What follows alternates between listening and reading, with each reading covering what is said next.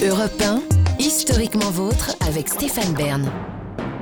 Les origines. Pour clôturer cette émission, on remonte aux origines, toujours avec Jean-Luc Lemoyne et Virginie Giraud, et surtout avec celui qui a tiré le gros lot, David Cassel-Lopez, puisque vous nous racontez les origines du loto. Le mot loto, pour commencer par lui, il vient de la racine francique lot, qui veut dire le sort.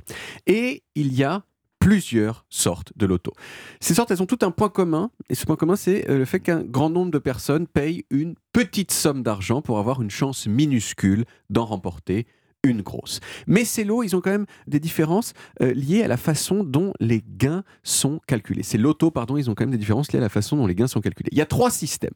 D'abord, le système où le lot est fixe. Par exemple, le lot, c'est une chèvre. Ce genre de loto, en français, on appelle ça généralement une tombola. Ensuite, il y a, Ensuite, il y a le système de la cote, où le joueur remporte un multiple de sa mise de départ. C'est par exemple la roulette. Ouais. Je joue pair, ça tombe sur pair, hop, je remporte deux fois ma mise. Et la troisième sorte de loto, c'est la plus brillante de toutes, mais j'en garde la description pour un peu plus tard dans ma chronique. Teasing. Suspense modéré dans vos visages. Les premières loteries du monde, elles ont probablement été créées dans les Pays-Bas bourguignons à la fin du Moyen Âge.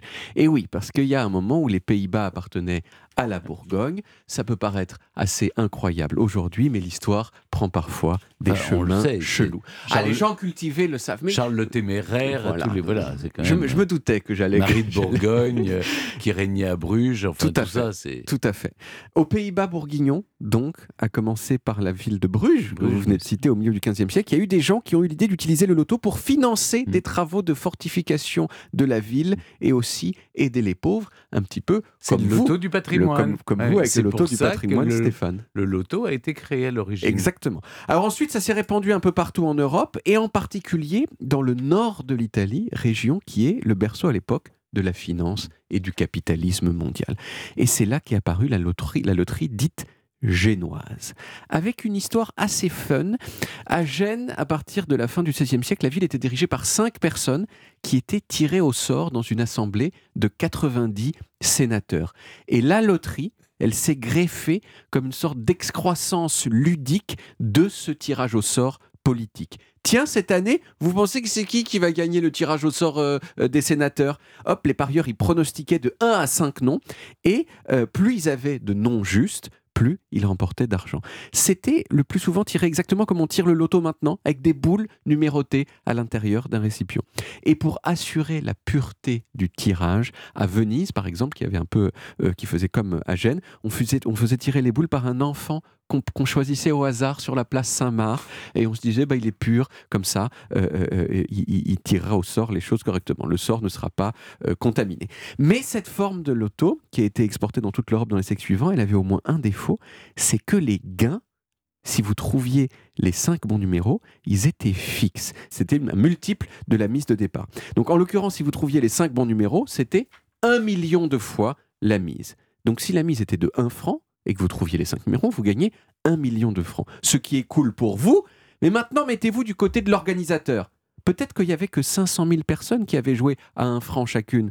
Auquel cas, en tant qu'organisateur, vous avez 500 000 francs de recettes, mais vous devez payer un million de francs aux gagnants, et résultat, vous avez perdu 500 000 dans l'affaire, ce qui n'est pas le but. Et c'est là qu'est intervenu le troisième type de loterie dont j'avais laissé expli- l'explication de côté au début de cette chronique, et qui s'appelle la loterie au totalisateur. En 1868, un monsieur catalan qui s'appelait Joseph Euler, il s'est dit Attends, pourquoi est-ce qu'on ne fait pas des gains en fonction à la fois du nombre de personnes qui jouent et aussi du nombre de gagnants? Genre, s'il y a 10 personnes qui jouent 10 francs, il y a 100 francs en jeu. S'il y a un seul gagnant, ce gagnant gagne 100 francs moins ma commission d'organisateur. S'il y a deux gagnants, les deux gagnants reçoivent 50 francs chacun.